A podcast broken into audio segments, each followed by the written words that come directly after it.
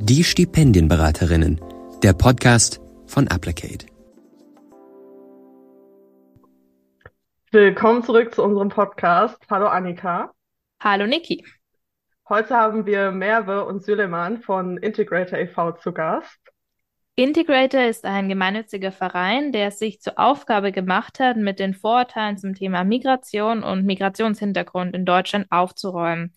Heute ist Merve Görkem als Referentin bei uns dabei und als Freiwilligen bei Integrator e.V. unterstützt uns heute Süleyman Gürbüz. Hallo Merve und hallo Süleyman. Hallo. Hi. Schön, dass ihr beiden da seid. Ich starte gleich mit den ersten Fragen an euch. Erstmal an dich, Merve. Hattest du denn ein Stipendium?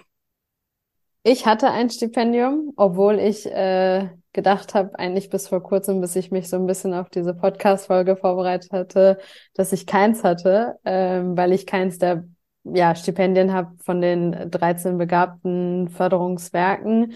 Auch so ein deutsches langes Wort. Ähm, aber ich hatte tatsächlich ja Glück, dass ich vom Erasmus-Programm gefördert wurde, was ja auch als Stipendium gilt, womit ich dann ein Jahr im Ausland war in Spanien studiert habe und da eine finanzielle Förderung bekommen habe. Und ich habe auch vom äh, DAAD, Deutschen Akademischen Austauschdienst, also für drei Monate des Praktikums ähm, eine Förderung bekommen, was ich damals in China absolviert habe. Mega cool, danke für die Infos dazu und ja, auch ein wichtiger Punkt, dass Stipendien manchmal viel mehr sind, als wir vielleicht ja die erste Assoziation, die wir dazu haben. Und du hast gerade schon erwähnt, du warst mit den Stipendien in Spanien und in China. Was sind denn vielleicht die schönsten Erinnerungen gewesen, wenn du jetzt an diese Stipendienzeit zurückdenkst? Also ganz wichtig ist einfach diese, ähm, dieser Gedanke bei mir gewesen, dass ich immer schon ins Ausland äh, wollte, auch in der Schulzeit schon. Ich komme aus einem Nicht-Akademiker-Haushalt ja, meine Familie ist einfach äh, eine Arbeiterfamilie und wir haben Migrationsbiografie, daher war es finanziell einfach insgesamt so ein bisschen schwierig, aber auch den Mut zu fassen war einfach schwierig zu sagen, hey, ich gehe ins Ausland, ich möchte ins Ausland gehen. Und da hat sich dann diese Möglichkeit durch diese Förderung einfach im Studium geboten, wo ich das ja, ne, wie schon gesagt, nicht als Stipendium direkt erkannt habe, sondern einfach als Möglichkeit gesehen habe mich so ein bisschen unabhängig von meinem Elternhaus oder von meiner ja klaren konkreten finanziellen Situation ähm, zu bewegen und äh, zu sagen, hey, ich kann jetzt unabhängig mich bewerben und äh, fortbewegen und habe dadurch die Möglichkeit endlich meinen Wunsch ins Ausland zu gehen, äh, ja zu realisieren und endlich aus dieser Komfortzone rauszukommen. Und das ist so insgesamt, glaube ich, eins, ja, eine Sache, die ich an der ganzen Stipendiensache sehr schätze. Das kann ich absolut nachvollziehen. Diese Unabhängigkeit ist etwas sehr Besonderes und ich finde, wenn man die einmal geschätzt hat, dann möchte man sie auch nicht mehr missen. Wir bei Applicate verfolgen ja die Ansicht, dass jede Person den Zugang zu Stipendien bekommen sollte, dass es insgesamt einfach fairer wird. Warum denkst du denn persönlich, ist es wichtig, dass wir die Hürden abbauen und den Zugang erleichtern?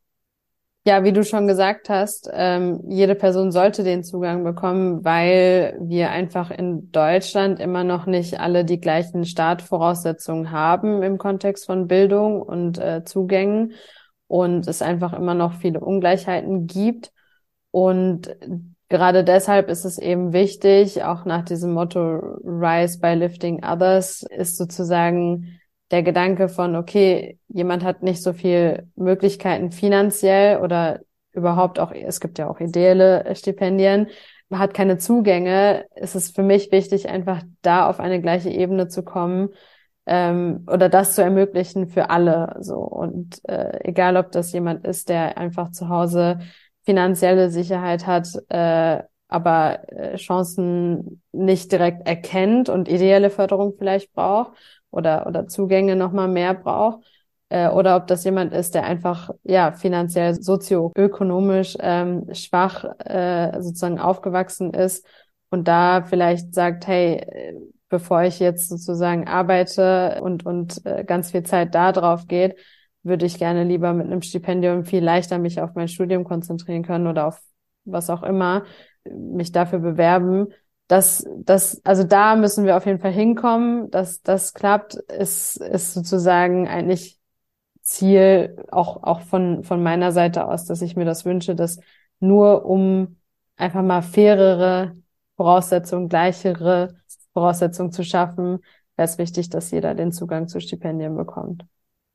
Du hast super gute Worte für die Schieflage gefunden, in der wir uns aktuell befinden. Ich hoffe, dass wir da gemeinsam euer Verein, unser Verein dazu beitragen kann, dass es besser wird. Süleyman, mich würde interessieren, wie es bei dir war. Hattest du denn ein Stipendium? Äh, ich habe tatsächlich zwei Stipendien. Ähm, einmal habe ich mich direkt nach, nach meinem Abitur bei der Friedrich-Ebert-Stiftung beworben. Ich habe mich tatsächlich mit meinem Abi-Zeugnis beworben und nicht mit meinen Studienleistungen ähm, was mir zu Beginn ein, ein, großer, ein großer Gefallen für mich selber war, weil zu Beginn meine Noten nicht, im Studium nicht so gut waren wie während des Abis. Ähm, dementsprechend habe ich dort bei der Friedrich-Ebert-Stiftung ein Stipendium bekommen und äh, das hat mir tatsächlich sehr, sehr geholfen damals. Einfach aufgrund dessen, dass es eine sehr große finanzielle Entlastung war. Ähm, ich habe mich nach meinem Abi bei einem Automobilteilhersteller beworben, wo ich dann zwei, drei Monate in der Nachtschicht gearbeitet habe, um einfach diesen Sprung zwischen äh, Schule und Studium hinzukriegen, um die erste eigene Wohnung mir zu besorgen, ohne, sage ich jetzt mal, meine Eltern zu belasten, weil das für mich persönlich, wie bei jedem anderen meistens auch, ein großer Wunsch ist, die eigenen Eltern nicht zusätzlich zu belasten, auch wenn es die eigenen Eltern meistens nicht als Belastung sehen, sondern eher als ihre Aufgabe oder auch ihr eigener Wunsch, dem eigenen Kind zu helfen. Ähm, dementsprechend war ich damals sehr, sehr glücklich drüber, ähm, weil ein Stipendium mit einem Vollsatz bedeutet mal eben 1000 Euro im Monat, was sehr, sehr viel Geld ist, was sehr viel Geld ist, was einem sehr viel Stress nimmt, was einem sehr viele Sorgen nimmt und genau wie Merve gesagt hat, man kann sich voll und ganz auf sein Studium konzentrieren, ohne noch nebenbei jobben zu müssen. Ähm, auch wenn ich es im Nachhinein irgendwann trotzdem gemacht habe, einfach um äh, die Praxiserfahrung zu sammeln. Aber das war dann nicht irgendwo gekellnert, um meine Miete zu bezahlen, sondern ich habe irgendwann als Werkstudent gearbeitet, um einfach Praxisluft zu schnuppern. Und das ist ein großer Unterschied. Außerdem hatte ich eine sehr, sehr große Vorfreude auf die äh, Seminare, an denen ich teilnehmen konnte und durfte. Ähm, beispielsweise war ich da mal bei einem Seminar in Auschwitz. Wir waren in Polen und haben uns dort das Konzentrationslager angeschaut, was ich vorher nicht gemacht hatte. Viele sind ja mit den Klassen dort unterwegs. Ich hatte es damals leider nicht, was ich äh, sehr heftig fand. Ähm, aber ja, genau.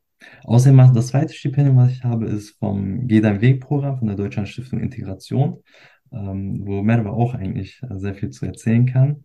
Äh, das ist ein ideelles Stipendium, da bekommt man äh, keine finanzielle Unterstützung, aber sehr, sehr große ideelle Unterstützung. Es gibt sehr viele Seminare, an denen man teilnehmen kann.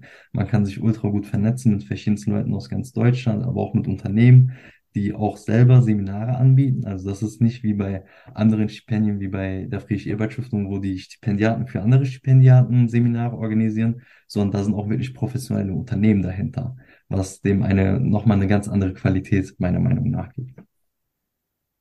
Vielen genau. Dank für die Infos zu deinen beiden Stipendien und echt richtig cool, dass das beides geklappt hat. Du hast super viele Punkte angesprochen, die natürlich für Menschen, die ein erstes Mal ein Stipendium bekommen, das erste Mal ausziehen von zu Hause wichtig sind. Und für alle, die sich vielleicht vom Gehen oder ein Wegstipendium angesprochen gefühlt haben, die werden auch noch in einer Folge auftauchen bei die Stipendienberaterinnen. Also stay tuned, wie man so schön sagt. Und äh, du hast gerade schon ein paar Punkte angesprochen, die beim Stipendium vielleicht besondere Ereignisse waren, vielleicht auch schöne Erlebnisse. Was ist denn das Prägendste für dich gewesen an diesen ja, Erinnerungen oder Erlebnissen? Ähm, da fange ich mal mit der DSI an mit der Deutschlandstiftung Integration. Das Stipendium habe ich gerade mal seit eineinhalb Jahren, konnte leider nicht an so vielen Seminaren bisher teilnehmen, einfach weil die Zeit inzwischen fehlt. Ähm, aber das Prägendste da fand ich wirklich die Auftaktveranstaltung in Berlin. Da sind wir mit äh, zwei, drei Jahrgängen zusammengekommen und haben unser, unseren Eintritt in das Stipendium, sage ich jetzt mal, ein wenig gefeiert, haben uns dort vernetzt. Ähm, zwei, drei Jahrgänge aufgrund dessen, dass es aufgrund von Corona einfach ausgefallen ist die Jahre zuvor. Und ich habe da einfach so viele tolle Menschen kennengelernt. Ähm, ich habe da wirklich Bekanntschaften geschlossen, wo ich mir denke, dass sie inshallah bis ans Ende des Lebens andauern. Äh, ich habe Leute dort besser kennengelernt, die ich bereits flüchtig durch ähm, Ehre, durchs Ehrenamt kannte oder durch Seminare kannte. Und ähm, das ist einfach super, wie man mit so vielen Menschen aus ganz Deutschland vernetzt wird. Äh, Sali aus München habe ich kennengelernt, mit dem ich äh, eine sehr gute Freundschaft habe. Ich habe Leute aus Hamburg kennengelernt, Berlin kennengelernt, also es ist hammer cool. Ähm, bei der Friedrich-Ebert-Stiftung habe ich es vorhin schon ein bisschen angemerkt. Ähm, die Reise nach Auschwitz war sehr, sehr, sehr prägend, ähm, was echt nicht ohne war. Ähm, ansonsten, da habe ich an vielen Seminaren teilgenommen, die ich super fand. Äh, Antisemitismus-Seminare, Antidiskriminierungsseminare. Ähm, da habe ich viel Input bekommen, was ich woanders vielleicht nicht hätte bekommen können. Sehr cool. Vielen Dank für, für deine Gedanken dazu und vor allem dieser Netzwerkcharakter. Das ist natürlich was, was Menschen nicht bekommen können, die leider nicht das Privileg haben, ein Stipendium zu bekommen. Warum ist es so wichtig, dass mehr Menschen den Zugang dazu bekommen? Ähm, Stipendien sind Türöffner. Ähm, durch Stipendien kann man, äh, hat man Einblicke aufs Berufsleben, äh, auf das Leben generell, auf die Gesellschaft, die man woanders schwieriger bekommt, mit Einblicke, die man äh, sich viel härter erarbeiten muss, wenn man kein Stipendium hat. Ähm, ich habe beispielsweise durch die Friedrich-Ebert-Stiftung einen Mentor an die Seite gestellt bekommen, den Paul, der ebenfalls Bauingenieurwesen studiert hat. Der hat seinen äh, Doktor gemacht, der hat ähm, schon jahrelang gearbeitet im Brückenbau, genau wie ich jetzt äh, seit neuestem. Und er hat mich einfach durchs Studium begleitet, er hat mir Tipps gegeben, er hat auch wie ich in Aachen studiert. Also äh, das war schon so eine, äh, vielleicht, also ich finde schon großer Bruder, kleiner Bruder Beziehung, bezeichne ich immer äh, diese Mentoring-Geschichten. Und das habe ich wirklich sehr, sehr geschätzt. Und ich habe einfach gemerkt, im Nachhinein ist es natürlich ein bisschen schwierig äh, zu differenzieren, okay, was habe ich mir, sage ich jetzt mal, wa was ist aufgrund meines eigenen Charakters, aufgrund meiner eigenen Erfahrung zustande gekommen und was habe ich noch zusätzlich durch das Stipendium vielleicht nochmal, was hat nochmal einen Anschub bekommen. Aber ich würde tatsächlich behaupten, dass ich durch äh, die Stipendien mit einer breiteren Brust durchs Leben gegangen bin. Einfach aufgrund dessen, dass ich in verschiedensten Räumen unterwegs war, wo ich normalerweise nicht gewesen wäre. Man wächst einfach damit.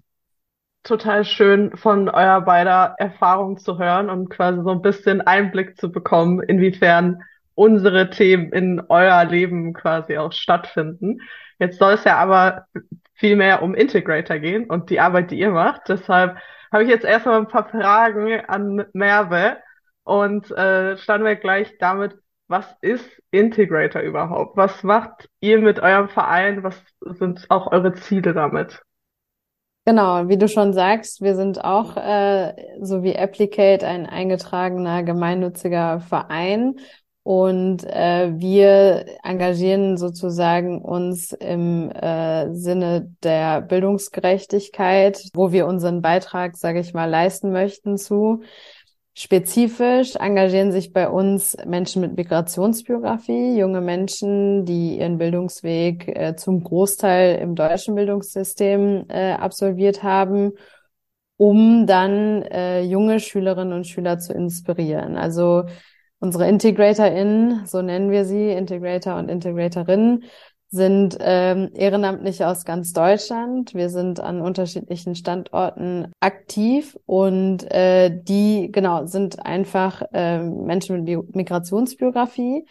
Das ist so ein bisschen ähm, ja unser Fokus, dass wir als Menschen mit Migrationsbiografie als Vorbilder vorangehen möchten, eine Identifikationsfigur für Schülerinnen und Schüler mit und ohne Migrationsbiografie äh, darstellen möchten und so ein bisschen für die Thematik von ja, Diskriminierung, Rassismus, äh, Schwierigkeiten einfach auf dem Bildungsweg ähm, ja, hinweisen möchten, zeigen möchten, hey, wir haben es geschafft und wenn wir es geschafft haben, dann schafft ihr es auch. Das ist unser Motto. Total wichtige Arbeit. Wie seid ihr denn quasi darauf gekommen? Also gab es da irgendwie so einen Schlüsselmoment, wo ihr dann gesagt habt, okay, so wir müssen das machen, so. Das ist die Idee. Das fehlt noch irgendwie in der Vereinslandschaft. Oder wie, wie kam es dazu? Genau, das äh, hat schon eine längere Geschichte, wo wir mit Suleiman beide noch nicht am Start waren, sage ich jetzt mal. Ähm, der Verein wurde nämlich 2010 schon gegründet von Ümmühan Tifce. Und äh, eine ähnliche Story wie Sie haben sehr, sehr viele, die aber heute auch aktiv sind im Verein. Und zwar ähm, ist es so, dass äh, Ümmühan als eine sozusagen der ersten Integratorin ähm, in Schulen, äh, in ihrem Familienumfeld und auch im, äh, glaube ich, lokalen Umfeld in Schulen so ein bisschen diese Vorbildrolle schon eingenommen hat. Sie hat einfach äh, von sich erzählt, äh, von, von unterschiedlichen Möglichkeiten, Zugängen erzählt, äh, um in ihrem Umfeld sozusagen äh, Bewusstsein dafür zu schaffen, dass Bildung und Chancen äh, ja wichtig sind oder Bildung wichtig ist und Chancen existieren, um weiterzukommen, um das Beste draus zu machen. Insbesondere mit dem mit dem Hintergrund, dass sie einfach auch keine gute Schulempfehlung hatte. Ich weiß jetzt nicht genau, was sie hatte, aber sie hatte keine Gymnasialempfehlung bekommen, was sie sehr traurig gemacht hatte damals. Genau, also sie hat dennoch das Gymnasium absolviert, ihr Abitur gemacht, ihr Medizinstudium angefangen. Und genau in der Zeit hat sie aber dann gemerkt, sie kann ein Vorbild darstellen, dadurch, dass sie sozusagen immer nach Hilfe gefragt wird und äh, in ihrem Umfeld helfen kann, wollte sie das dann größer aufziehen und hat sich so ein bisschen Hilfe geholt von äh, Herrn Jochen Sauerborn. Das ist sozusagen unser Mitgründer des Vereins, ähm, der die Idee und die Vision und Mission einfach mit unterstützen wollte, insbesondere auch da viel finanzielle Unterstützung reingeholt hat und so dieser Verein gegründet wurde. Also aus der persönlichen Geschichte von Ümmühan äh, kam dann diese Idee von, hey, wir wollen so ein bisschen aufzeigen, es gibt einfach unterschiedliche Faktoren, äh, Hürden und Barrieren, unterschiedlichen Schülerinnen und Schülern Steine in den Weg gelegt werden. Und äh, das kann Diskriminierung sein, das kann Rassismus sein, das kann ein nicht äh, akademischer Familienhintergrund sein, finanziell schwache Situation sein, das kann alles Mögliche sein. Insbesondere Menschen mit Migrationsbiografie äh, leiden bis heute immer noch drunter äh, sehr stark. Und das muss sich ändern. Da braucht es mehr Vorbilder, da braucht es mehr Unterstützung und Zugänge. Und deswegen hat sie das gegründet in Frankfurt damals. Und jetzt, äh, seit der Gründung 2010, sind wir sozusagen an elf Standorten in Deutschland aktiv, Tendenz steigend. Und ähm, ja, inspirieren und motivieren Schülerinnen und Schüler zu sagen, hey, ihr habt Potenzial, ähm, auch wenn vielleicht einige was anderes sagen, ob das jetzt die Lehrer sind oder auch Eltern oder auch einfach das Umfeld in der Klasse oder äh, ja, im, im Kontext der, der, der Stadt, wo man ist oder dem, dem Dorf, wo man aufwächst. Ähm, und nutzt das Potenzial. Und bei uns ist auch so ein bisschen der Fokus, dass es nicht nur darum geht, ein Studium zu machen, sondern einfach zu sagen, hey, Bildung ist der Schlüssel zum Erfolg sagen wir, womit ihr euch Freiheit, Unabhängigkeit schaffen könnt und wo ihr einfach an euch arbeiten könnt und sagen könnt, hey, äh, mit diesen und diesen ja, Möglichkeiten aus dem Bildungssystem kann man hier und dahin kommen und das und das realisieren und genau, so und so weit kommen. Ja, total spannend. Ähm, jetzt haben wir ja sicher Menschen, die uns zuhören, die vielleicht einerseits äh, auch Lust haben, irgendwie dabei zu sein, aktiv zu werden, euch zu unterstützen, die auch ähm, ähnliche Erfahrungen gemacht hast, äh, wie, wie du es beschrieben hast, die ja auch am Ende zur Gründung von Integrator geführt haben. Wie kann man euch denn quasi unterstützen? Also welche Wege gibt es entweder euch zu unterstützen oder auch die Angebote, die ihr habt, in Anspruch zu nehmen? Da können wir ja direkt anfangen bei den Angeboten. Also wie schon gesagt, die erste Zielgruppe sind auf jeden Fall Schülerinnen und Schüler und auch deren Eltern ähm, oder die Lehrenden, der Schulkontext, der außerschulische Bildungskontext, wo wir eben die Möglichkeit bieten, dass sich Menschen bei uns melden können. Meistens gehen wir jedoch auf Schulen zu, also unsere Ehrenamtlichen sind da auch Suleiman äh, als äh, Schulakquise-Teamleiter ähm, geht da mit Mails, mit Telefonaten auf, auf die Schulen zu und versucht sozusagen einmal unser Konzept zu erzählen und zu sagen, hey, wir machen eine 60 bis 90-minütige Veranstaltung, um ihre Schülerinnen und Schüler zu motivieren und einen Impuls zu geben in Richtung, ähm, ja, hey, Schule ist wichtig, Bildung ist wichtig. Und ähm, Genau, dann führen wir sozusagen diese Veranstaltung an dem vereinbarten Termin durch. Und äh, das kann man aber auch andersrum äh, machen, dass sozusagen die Schulen zu uns kommen können und sagen können, hey, wir haben eine Klasse, die braucht hier ein bisschen Motivation oder einen Push oder braucht noch mal ein bisschen mehr Überblick äh, über das Thema Studium oder was auch immer. Das ist so ein bisschen individuell verein, ja, das kann man individuell vereinbaren. Und äh, da kann man uns kontaktieren per Mail oder über unsere Webseite, die äh, aktuell in einem äh, ja, Relaunch -Pro Progress ist. Über www.integrator.de sollte man eine Veranstaltung buchen können oder eben per Mail an info@integrator www.ecom.de einfach schreiben. So, das ist so die eine Seite, die wir abdecken mit Veranstaltungen. Klar ist unsere ähm, Zielgruppe aber auch äh, potenzielle Ehrenamtliche, Freiwillige, die sich bei uns engagieren können. Das sind Menschen mit Migrationsbiografie zwischen 18 und 32 Jahren. Die können sich ähm, bei uns bewerben und sagen, äh, genau, ich würde mich gerne ehrenamtlich engagieren dann versuchen wir sozusagen die Leute kennenzulernen, ihre Geschichte kennenzulernen, was sie dann wirklich durchgemacht haben, in Anführungsstrichen, auf dem Bildungsweg, um zu schauen, okay, ist das so ein bisschen was, was man, ähm, ja, was zu unserem Kontext passt. Und dann äh, können die sich engagieren. Und das geht auch über unsere Webseite. Da gibt's einen äh, äh, sozusagen Part, wo man sich äh, bewerben kann und kurz vorstellen kann und den Lebenslauf einfach hochladen kann und dann kontaktieren wir sozusagen die Leute zurück. Das kann man aktuell äh, an elf Standorten machen. Also man kann sich ehrenamtlich äh, von Norden bis Süden, äh, von Hamburg bis München, äh, bis äh, Rhein-Neckar, Mannheim, die Region bis Berlin, Göttingen, relativ zentral in Deutschland, ähm, kann man sich engagieren. Und genau, wenn sozusagen der Wille da ist, dass man vielleicht da, wo wir noch nicht aktiv sind, äh, eine Gruppe ja gegründet werden soll. Also wenn die Leute den Willen haben, das zu machen, dann können sie sich auch bei uns melden, dann äh, gehen wir das sozusagen an. Aktuell sind wir auch tatsächlich dabei, ähm, in NRW ein bisschen weiter auszubauen und auch Richtung Norden und ähm, genau Süden, Stuttgart, die Region wollen wir auch nochmal angehen.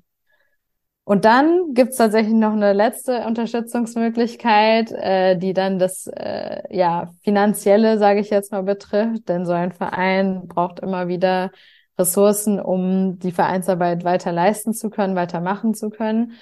Werden wir so finanziert, dass wir Fördermitglieder haben, die äh, jährlich einen Beitrag überweisen. Das sind pro Jahr sozusagen als Einzelperson 200 Euro und als Unternehmen kann man sich schon mit 1000 Euro pro Jahr als Fördermitglied äh, melden bei uns.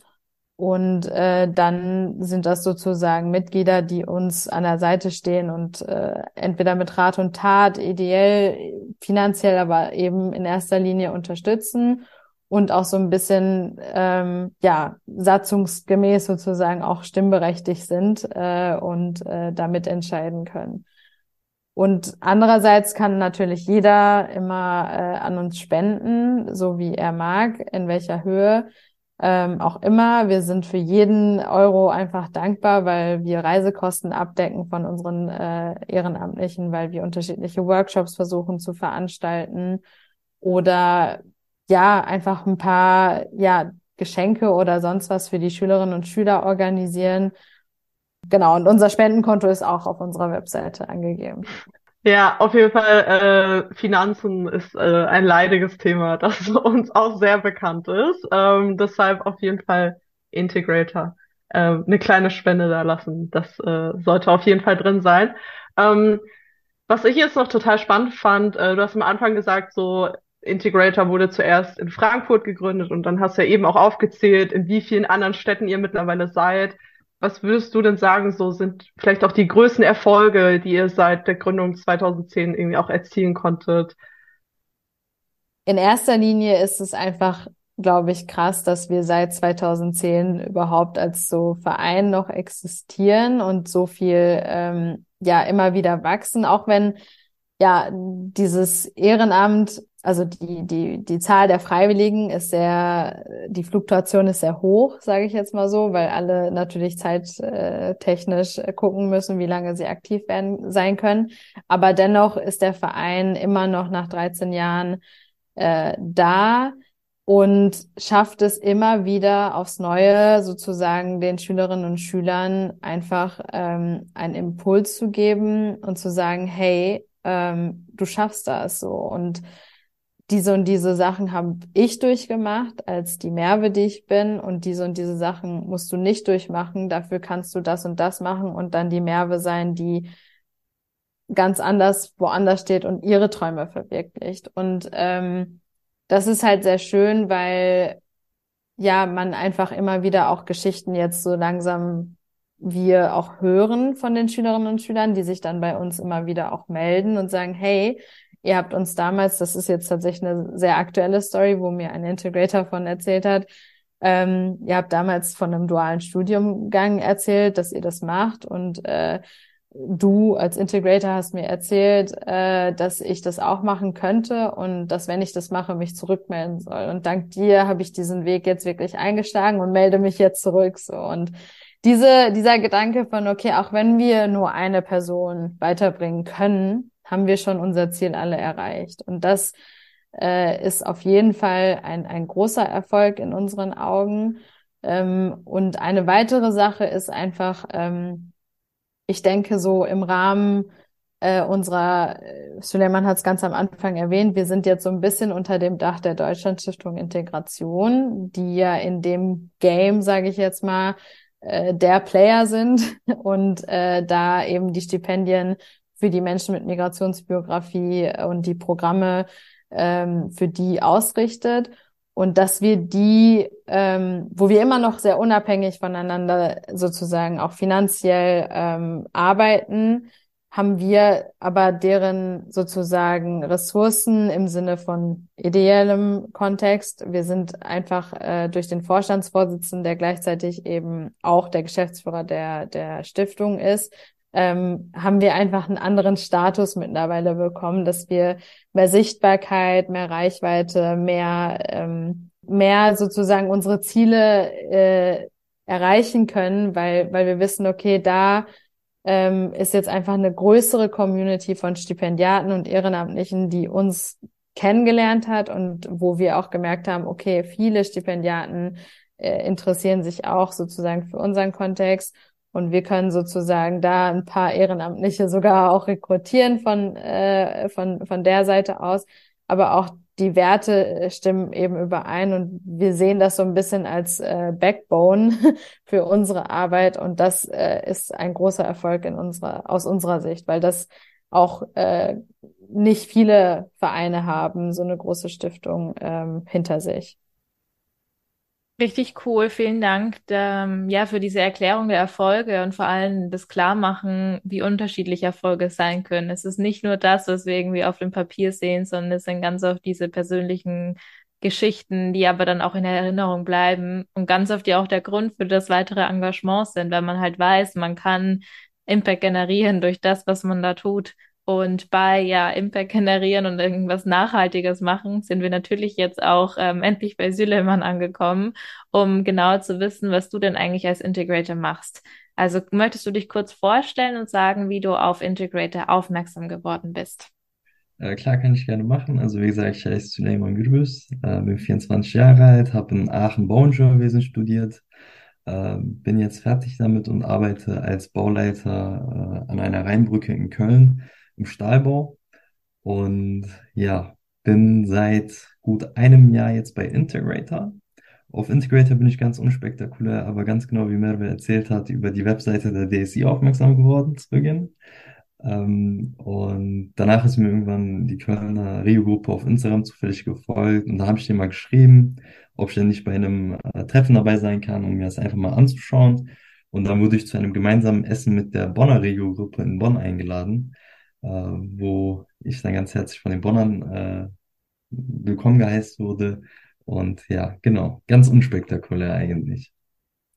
Ähm, was mache ich bei Integrator? Ähm, ich sag mal so, auch ein wenig der Grund, warum ich überhaupt bei Integrator angefangen habe, war, dass ich in Aachen knapp zweieinhalb Jahre bei der Tafel aktiv gewesen bin ähm, dort habe ich seit Corona bei einem Lieferdienst gearbeitet, sage ich jetzt mal, wo wir Lebensmittel ausgeliefert haben, damit die älteren Leute, damit die Risikogruppe einfach nicht äh, zur Tafel selber kommen müssen und dort die langen Schlangen entstehen.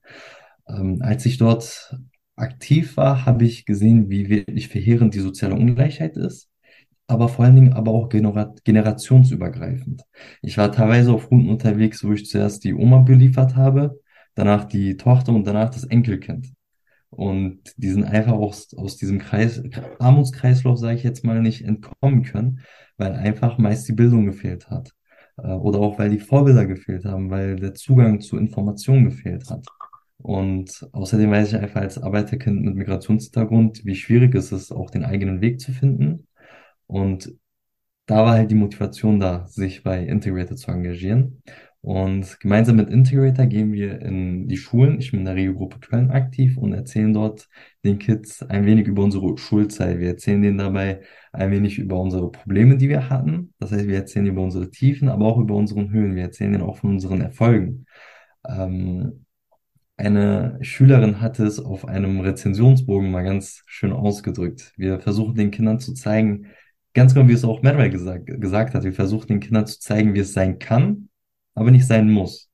Ähm, jeder geht seinen eigenen Weg, aber es ist schön, halt auch Leuchttürme zu haben, die einem auch ein wenig den Weg zeigen können oder zumindest den eigenen Weg darstellen können.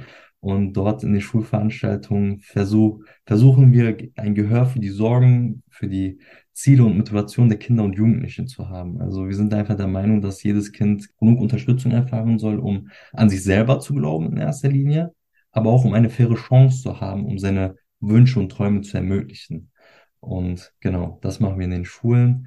Äh, das machen wir, indem wir einfach unsere Geschichten erzählen. Wir hören uns an, was die Kinder zu erzählen haben. Wir versuchen so ein bisschen in der Klasse manchmal auch zu schlichten, äh, wenn es mal ein bisschen knallt in den Klassen. Es ist immer schön, wenn jemand von außerhalb kommt, wenn auch mal der Lehrer vielleicht das Sorgenkind ist, äh, wo die Beziehung zwischen der Klasse und dem Lehrer nicht so ganz gereift ist. Genau. Das war jetzt ein bisschen viel äh, durcheinander, aber genau. Ich glaube, wir haben jetzt ganz gut verstanden, was du als Integrator machst und vor allem ja auch von deiner Motivation dazu gehört. Was würdest du denn sagen? Du hast schon ein paar Sachen erwähnt, aber wenn du jetzt so zurückdenkst, vielleicht an deinen letzten ja, Besuch in der Schule, was war denn da ein schöner Moment? Was ist dir in Erinnerung geblieben? Da gab es äh, vor allen Dingen zwei sehr schöne Momente. Schön ist immer so eine Sache in diesem Kontext. Ähm, klar, es ist schön, wenn man Impact haben kann, aber es ist schade, dass man diesen Impact haben muss. Ähm, es ist, es ist so ein bisschen so ein Lächeln mit einer Träne im Auge. Ähm, und zwar grundsätzlich ist es halt wundervoll, wenn man einfach das Glitzern in den Augen der Kinder sieht, wenn die einfach hören, ey, der, der heißt wie ich, der sieht aus wie ich, ähm, und der hat's gepackt. Der, der steht im Leben, der ist erfolgreich im Leben, der, der, der hat seinen Weg gefunden. Ähm, ich kann das auch machen, ich kann mich damit identifizieren. Äh, wir erzählen den Kindern nichts großartig anderes, als was deren Lehrer erzählen, aber äh, der Lehrer, mit dem können die sich eventuell nicht so ganz identifizieren, oder mit der Lehrerin. Und dementsprechend ist es natürlich immer sehr, sehr schön, wenn die Kinder sich einem öffnen, wenn man merkt, dass die was von der Veranstaltung mitnehmen. Ähm, eine Schülerin beispielsweise, erinnere ich mich noch, hatte ähm, mir am Ende der Veranstaltung hatte sie mich gefragt, ob ich mal denn noch kurz ein bisschen bleiben kann, mit ihr quatschen kann. Äh, dann hatte sie sich mir gegenüber mit ihrem Problem sehr, sehr geöffnet. Sie hat mir wirklich äh, sehr vieles erzählt, was für mich auch in dem Moment tatsächlich sehr heavy war. Ähm, weil man ist immer mit den eigenen Problemen äh, immer ganz d'accord. Man denkt sich immer, okay, muss ich halt durch. Aber wenn so ein kleines Mädchen einem erzählt, was für Probleme sie hat, zieht es dann doch einen runter. Und am Ende, nachdem sie mir das alles erzählt hat, hat sie mir dann einen Song gezeigt, den sie selber produziert hat. Und ich fand das in dem Moment sehr heftig. Also vielleicht ist es, wenn man es hört, vielleicht nicht so heftig, aber ich habe gerade ein bisschen wieder Gänsehaut bekommen, weil ich mir einfach denke, ähm, sie hat es keinem gezeigt oder nur wenigen Leuten und sie gibt mir in dem Moment die Ehre und zeigt mir ihren Song und äh, zeigt mir irgendwo ihre Dankbarkeit, sage ich jetzt mal, indem sie auch etwas von, sich sehr Schönes teilt. Das war sehr schön und ähm, bei einer anderen Veranstaltung äh, hat eine Schülerin ähm, geweint, weil sie sich einfach mit meiner Geschichte identifizieren konnte, weil sie sich einfach von mir gehört gefühlt hat weil sie einfach das Gefühl hatte, ich, okay, ich bin nicht alleine mit dem, was ich er erlebt habe. Es gibt auch andere Menschen, die das erlebt haben, denen es jetzt aber gut geht. die sich nicht davon äh, runtermachen haben lassen, für, zu einer Zeit schon, aber irgendwann auch wieder aufgestanden sind und weitergegangen sind. Genau, ähm, man will einfach ein, man will einfach ein Ohr für die Sorgen der Kinder haben. Darauf läuft es im Endeffekt hinaus, finde ich. Vielen, vielen Dank für das Teilen von diesen sehr besonderen Momenten, die, glaube ich, sehr gut zeigen, warum es so wichtig ist, dass es Organisationen wie Integrator gibt, weil man einfach gecheckt hat, wie wichtig das ist, dass Menschen Vorbilder haben, dass es halt einfach ja, Menschen weiterhilft und Menschen hilft, manche Erfahrungen vielleicht nicht zu machen oder andere Erfahrungen machen zu können. Und das Witzige dabei, also was heißt witzig? Das Interessante dabei ist, klar, wir sind ein Verein, der sich ähm, vor allen Dingen darauf auf seine auf seinen Migrationshintergrund, sage ich jetzt mal, beruft. Aber ein Kind hat einen Migrationshintergrund von den Stories, das andere nicht. Also, ähm, weil im Endeffekt läuft es auch sehr viel einfach auf soziale Ungleichheit hinaus. Ähm, also ein, ein Junge, ein Mädchen aus Köln-Korweiler, Köln-Kalk, die, die gehen durchs Leben mit vielen Vorurteilen über sich. Die Unternehmen in der Umgebung, die nehmen die teilweise für Praktikas nicht an, weil die aus bestimmten Ecken Kölns kommen. Und da ist es egal, ob man Mehmet heißt oder äh, Felix. Wenn du aus Köln-Korweiler kommst, kommst du aus Köln-Korweiler oder, oder kommst du aus Köln-Kalk. Ähm, dementsprechend ist es halt dann umso schöner, wenn ich einem Jungen, der sich für Bauingenieurwesen interessiert, sagen kann, ey, wenn du willst, kannst du mir über Instagram schreiben, kannst du bei mir auf der Baustelle ein Praktikum machen. So, und das ist schön. Und dazu habe ich tatsächlich auch eine Ergänzung, weil unsere Zielgruppe, wie gesagt, in erster Linie die Schülerinnen und Schüler mit Migrationsbiografie oder Migrationshintergrund, wie das ja vom Statistischen Bundesamt auch gesagt wird, das sind die, die, die erste Zielgruppe, aber generell sensibilisieren wir einfach alle für die gesamte Thematik der Bildungsungerechtigkeit. Und ähm, eine ganz interessante Story, die ich auch ganz am Anfang gehört habe, äh, als ich bei Integrator dazu kam, ich war nämlich auch in erster Linie ehrenamtlich aktiv und bin mittlerweile, nachdem ich auch studentische Hilfskraft war, erst Referentin geworden, war aber, dass meine damalige Regiosprecherin dann davon erzählt hat, wie sie in einer Veranstaltung war, wo ein Kind, was in einem familiären Kontext äh, aufgewachsen ist, was eher rechte Tendenzen hatte, ähm, komplett aufgeklärt aus dieser Veranstaltung sozusagen rausgegangen ist und gesagt hat, hey, meine Familie erzählt mir so viel anderes über Menschen anderer Herkunft sozusagen oder anderen mit anderen Wurzeln oder wie auch immer. Und äh, ihr seid einfach so wie wir und wie ich, also ganz normal und ganz einfach nur sozusagen, ihr habt es einfach aber trotzdem schwer, schwerer im System oder in Deutschland. Und äh, das finde ich so krass. Und als sie mir das erzählt hat, war ich so, also wenn wir, wenn wir auch da, ne, einem Kind sozusagen äh, das Weltbild schon äh, von einem Kind verändern können, ist es, ist es auch nochmal ein ganz anderer Erfolg. Und das, was Suleiman auch gesagt hat, ist so, dieses Funkeln in den Augen oder Glitzern, wie du es gesagt hast, das ist wirklich etwas, was immer wieder von so vielen Integratoren äh, gesagt wird, weil einfach zum ersten Mal da jemand steht, mit dem man sich einfach besser identifizieren kann als eben mit der Lehrperson, weil es immer noch so ist, dass viele Lehrpersonen in Deutschland noch weiß gelesene Menschen sind. So und da steht keine Frau Görkem oder ein Herr Gürbüz bisher so viel an vielen Orten noch immer.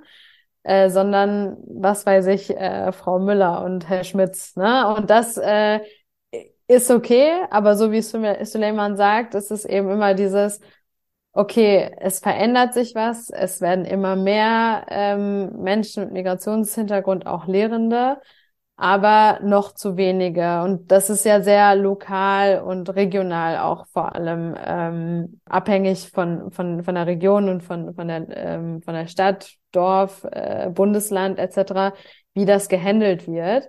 Und ähm, deswegen auch ist es einfach wichtig, dass man da einfach alle versucht mitzunehmen und, und sagt, hey, das ist sozusagen das, was wir durchgemacht haben, was zum Teil immer noch eben sehr viele durchmachen müssen, aber eigentlich nicht sollen. Und deswegen immer dieses tränende Auge, wie du es so schön gesagt hast, aber ähm, trotzdem einfach dieses Gefühl von erfüllt sein, weil man weiß, ah, da ist einmal einer, der dabei war, der gesagt hat, ich will das auch machen und ich kann das auch machen, weil Suleiman oder Merve das geschafft haben.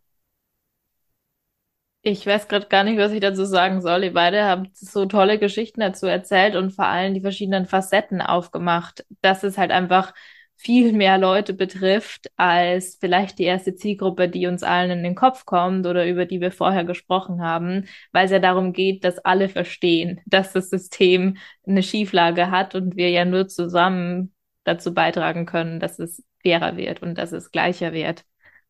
Ich würde jetzt trotzdem gerne, Suleiman, nochmal auf einen Punkt zurückkommen, den du schon ein paar Mal angeschnitten hast, ähm, mit dem, was du gesagt hast. Merve, du, du natürlich auch, aber was denkt ihr denn, ähm, was sind denn die größten Herausforderungen, vielleicht auch aus deiner eigenen Erfahrung, wenn man in Deutschland zur Schule geht und ähm, eine Migrationsbiografie hat? Da kann ich eigentlich eine ganz gute Anekdote zu meiner ersten Integrator-Veranstaltung erzählen. Äh, zu dem Zeitpunkt kannte ich nur wenige Leute von Integrator und dann hatte ich meine erste Veranstaltung und diejenigen, die ich dort kennengelernt habe, kannte ich vorher auch nicht.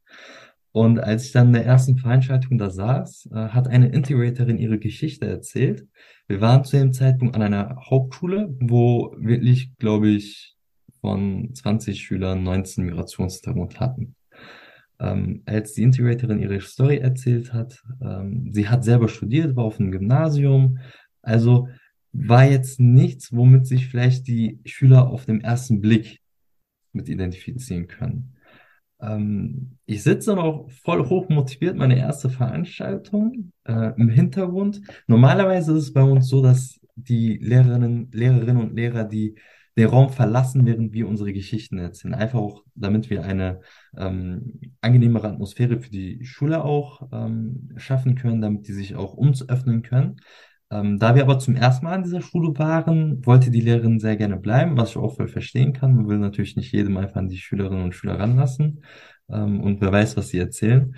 Ähm, auf jeden Fall, zu dem Zeitpunkt, wo die Integratorin erzählt hat, saß die Lehrerin ganz weit hinten, hat ein bisschen am Handy gespielt. Man hat im Hintergrund so ein paar Geräusche von TikTok gehört. Und dann hat sie die Frage, hat sie gefragt, darf ich denn was fragen, wenn es in Ordnung ist? die Integratorin hat sich dann gedacht, okay, jetzt fragt sie mich, okay, wie hast du das geschafft? Kannst du das vielleicht noch ein bisschen besser erzählen? Da hat die Lehrerin gesagt, ganz ehrlich, also du erzählst sie was vom Studium, aber die Schüler und Schülerinnen hier, die packen, wenn, wenn die ein bisschen Glück haben, höchstens Hauptschulabschluss. Machen vielleicht mal eine Ausbildung. So. Da habe ich echt mal gestaunt, so, da war ich echt baff, weil ich mir in dem Moment dachte, von, von diese Kinder, ich, ich weiß, wie das zu Hause ist. Ähm, ich hatte das Glück, meine Eltern haben immer an mich geglaubt, die haben mich immer sehr unterstützt. Aber ich weiß auch, wie das bei Freunden war, wo die Lehrer teilweise die einzigen Personen im Leben waren, die wirklich an die Kinder geglaubt haben oder die Kinder gepusht haben. Und bei den Kindern fällt das einfach komplett weg. Ich dachte mir, ich stell dir mal vor, du gehst in eine fünf Tage die Woche in eine Klasse, wo die Lehrerin nicht an dich glaubt wo die sagt, wenn du Glück hast, schaffst du höchstens mal einen Hauptschulabschluss. Ähm, wo ich mir dann denke, die größten Probleme sind, dass nicht an die Kinder geglaubt wird, dass den Kindern nicht das Gefühl vermittelt wird, dass sie auch an sich selber glauben können, dass sie es schaffen, wenn sie wollen, ähm, wenn sie auch Unterstützung erfahren. Es, wenn ein Kind etwas nicht schafft, dann liegt es nicht nur daran, dass das Kind nicht die benötigte, die, benötigte Leistung erbracht hat, sondern sehr häufig äh, mangelt es an Unterstützung. Also Glaube, Akzeptanz, Verständnis sehr, sehr wichtig, vor allem von den Lehrkräften oder auch von der Gesellschaft generell und vor allen Dingen auch der Zugang zu Informationen. Wenn man nicht weiß, dass es Stipendien gibt, dann bringt es auch eigentlich, eigentlich nichts, wenn man, wenn man es eigentlich packen würde, wenn man es eigentlich voll drauf hat. Also Wissen ist Macht. Genau. Danke dafür. Und Merve, was sind deine Gedanken dazu?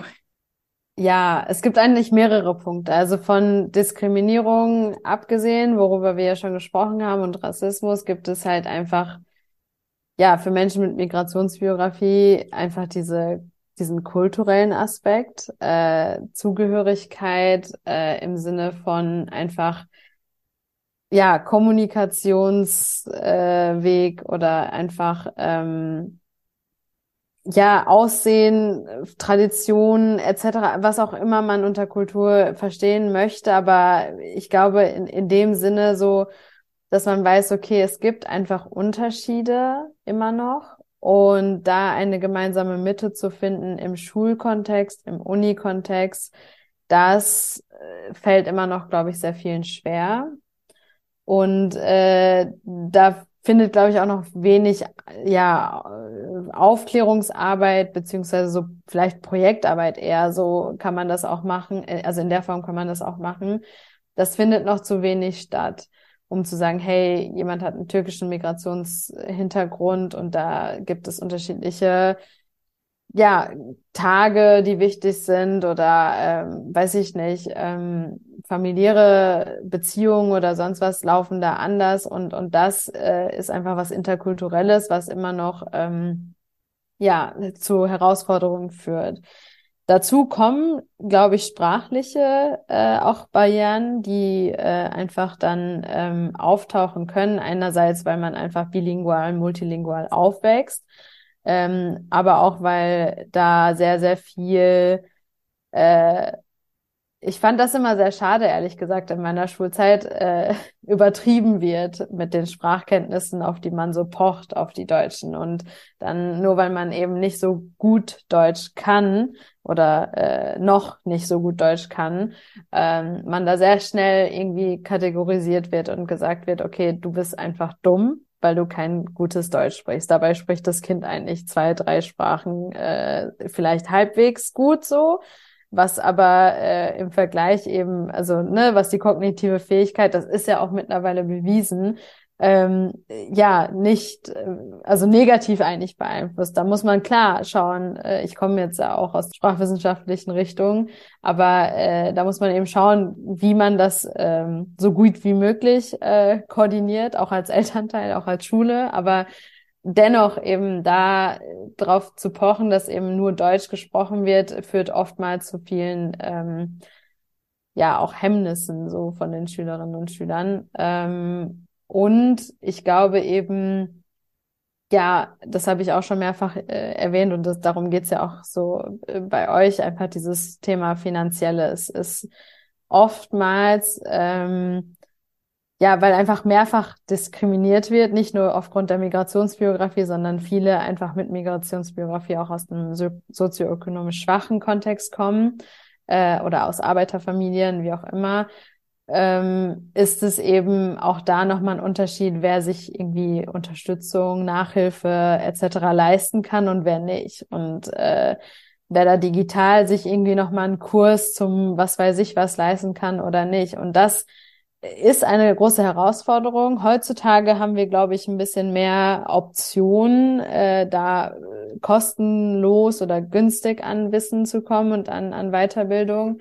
Aber noch immer, auch in Deutschland vor allem, ist das so ein großes Thema, was ähm, ja einfach eine, eine, eine Hürde darstellt für viele. Total wichtig, auch darüber zu sprechen, welche Herausforderungen da mitkommen, ähm, um vielleicht noch so ein bisschen Blick in die Zukunft zu bekommen. Ähm, das Ziel ist ja so ein bisschen immer sich auch zu hinterfragen, so was muss vielleicht auch noch passieren, damit es auch vielleicht Integrator nicht mehr braucht und damit es Applicate nicht mehr braucht. Und vielleicht könnt ihr so einen Wunsch ähm, äußern, den ihr vielleicht habt, wenn ihr so in die Zukunft blickt. So was wollt ihr vielleicht mit Integrator erreichen oder auch der ganze Themenkomplex quasi so Zuwanderungsgeschichte, so was wünscht ihr euch dahingehend vielleicht? Genau, vielleicht mögt ihr einfach beide so, so einen Wunsch äußern, weil so manchmal muss man die Wünsche auch aussprechen, damit sie wahr werden und vielleicht kann das ja jetzt hier so ein Moment werden. Ja, gerne. Ich fange mal an, Suleiman. Und zwar ist ein ganz, ganz konkreter Wunsch von mir, dass einfach auf dieser Entscheidungsebene viel mehr Menschen mit Migrationsbiografie äh, in jeglichen Kontexten einbezogen werden und gesagt wird, okay, ob das jetzt eine Führungsposition in einem großen Unternehmen ist, ob das jetzt eine ähm, Lehrerkonferenz oder was weiß ich, Elternkonferenz ist, äh, der Bauausschuss von, keine Ahnung was, Köln-Kalk, ja, um da jetzt mal da zu bleiben und im Baukontext zu bleiben, Suleiman, ähm, ja, dass da jemand auch sitzt, der sagt, ich als Mensch mit Migrationsbiografie sehe das so, diese Perspektiven einzuarbeiten oder äh, einfach erstmal zu hören, äh, dann sie einzuarbeiten in Konzepte, die für die Stadt Köln-Kalk äh, im Baukontext irgendwie gemacht werden, äh, dass man da weiß, I don't know, der äh, Herr Gürbüz geht dann äh, äh, fünfmal am Tag vielleicht irgendwie zur Moschee nochmal über diese Strecke oder was weiß ich, äh, geht zum Sport über diese Strecke und äh, den müssen wir auch mitdenken in unserer Fahrradwegplanung oder so. Also ist ja, also oder ne, Fußgängerlaufbahnplanung. Es kann jetzt sehr viel sein, das war jetzt sehr weit ausgeholt, aber um das so ein bisschen zu konkretisieren, dass man einfach weiß, okay, das ist dieser Person wichtig und das müssen wir mit beachten, weil wir gemeinsam einfach für diese Zukunft verantwortlich sind und gemeinsam daran arbeiten müssen, um eben nicht mehr übereinander hinweg äh, zu entscheiden, vor allem immer so aus einer Richtung über die andere äh, Gruppe, sage ich jetzt mal, zu entscheiden, weil das führt auf lange Sicht einfach zu sehr, sehr viel Spaltung und Unzufriedenheit auf jeglichen Seiten, glaube ich. Total schöner Wunsch. Und Suleiman, welchen Wunsch hast du? Merve, ich fand das war ein super Beispiel, wunderschön beschrieben, ganz ehrlich.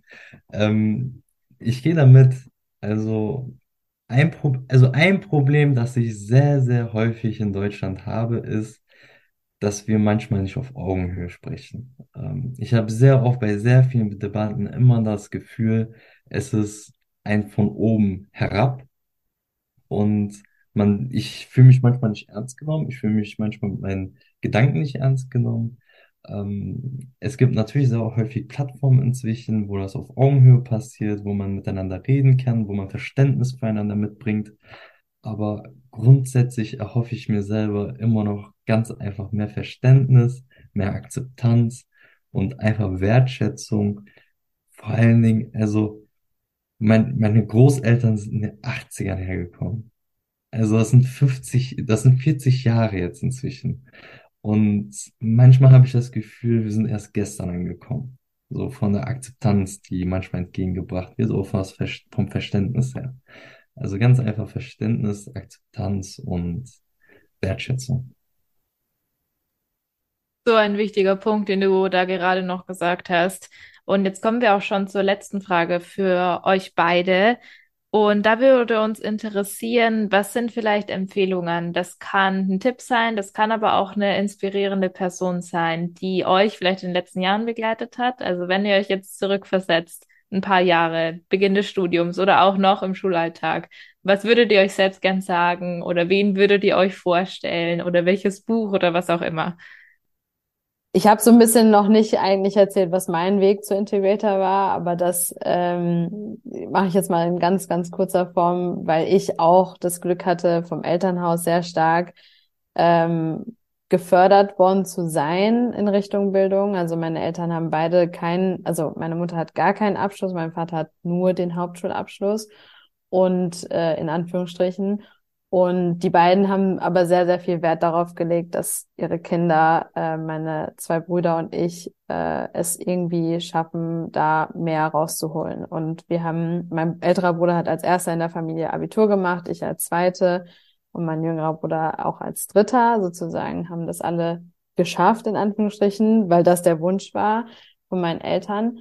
Aber es gab natürlich trotzdem äh, Hürden im Sinne von bei mir persönlich Kontext, Identität und Zugehörigkeit. Das hat äh, einfach den Grund gehabt, dass ich als äh, einzige türkische Muslimin in äh, einer kleinen Stadt auf einem Gymnasium eigentlich äh, als einzige eben da war und keine kleine Community hatte und mein Wunsch ist es einfach und meine Empfehlung ist es einfach einerseits äh, immer wieder nach äh, so Communities Ausschau zu halten und zu sagen, äh, zu wissen, dass ähm, es immer jemanden gibt, wie Suleiman auch schon gesagt hat, der etwas Ähnliches, wenn nicht sogar sehr, sehr Ähnliches, Gleiches äh, durchgemacht hat.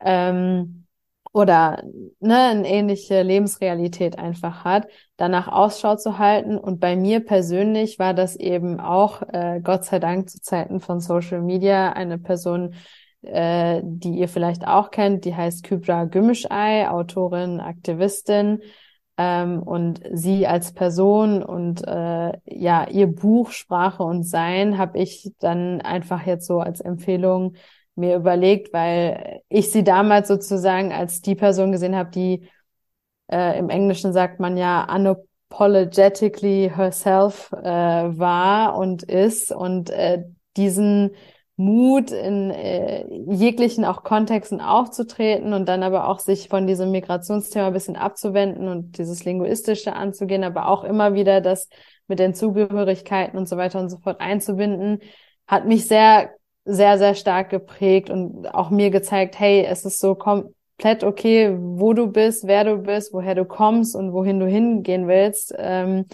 mach einfach weiter und schau einfach, ähm, sozusagen, dass, dass du selbst weißt, was du machst und dass du immer darauf schaust. Ähm, also das hat mir einfach dieses Selbst, diese Selbstsicherheit gegeben. Ähm, ich würde es ganz einfach runterbrechen auf einen Satz, ähm, an dem ich für mich versuche zu orientieren sehr häufig. Sei für andere derjenige, den du dir selbst für dich gewünscht hättest oder wünschst. Ähm, ich versuche tatsächlich durchs Leben zu gehen mit offenen Augen. Ich versuche immer für andere, sage ich jetzt, mein Ort zu haben. Ich versuche, also es ist mir schon so häufig passiert, dass ich mit, einfach mitten auf der Straße von irgendjemandem angesprochen wurde oder ich selber jemanden angesprochen habe, wo ich gemerkt habe, oder der Person geht's gerade nicht so gut. Ähm, wo die teilweise öfter mal geschockt sind, weil man es einfach nicht auf der Straße gewohnt ist, dass man je, dass jemand auch mal offen und ehrlich einfach mal fragt, ey, ist alles okay? und die das Gefühl haben, ey, der meint jetzt voll ernst. So, ich könnte ihm jetzt zwei Stunden was erzählen und der wird mir jetzt zuhören. Ähm, einfach seid nett zueinander, ehrlich. Also das, das Leben ist viel zu kurz, um ähm, nicht nett zueinander zu sein. Irgendwie, ähm, ich habe auch gerade gar nicht das Bedürfnis, großartig jetzt irgendwas zu erzählen, weil es für mich einfach ganz einfach ist. Seid nett zueinander. Aber das ist ja auch total fein, einfach mit, mit so einem Abschlussstatement jetzt äh, quasi auch die Folge zu beenden. Ähm, da bleibt uns eigentlich nur noch übrig, euch einen großen Dank auszusprechen, dass ihr euch die Zeit genommen habt, darüber zu sprechen. Du, Merve, über den Alltag wahrscheinlich eher von so einer administrativen Perspektive, aber Süleman, du auch von deiner eigenen Erfahrung als Integrator. Es hat uns sehr, sehr viel Spaß gemacht. Äh, kleiner Hinweis noch, alle Empfehlungen, die ausgesprochen wurden. Auch die äh, Website äh, von Integrator findet ihr dann in den Show Notes und könnt euch da nochmal durchklicken. Also hier geht kein Wissen, keine Empfehlung verloren. Und ähm, ja, dann hören wir äh, uns beim nächsten Mal wieder und dann bis zum nächsten Mal. Tschüss. Danke. Tschüss. Ciao, ciao. Tschüss. Idee und Umsetzung Nicole Hessberg und Annika Scharnagel mit Unterstützung von Domi, Pia, Jan, Lionel und dem Team der Stipendienberatung von Applicate.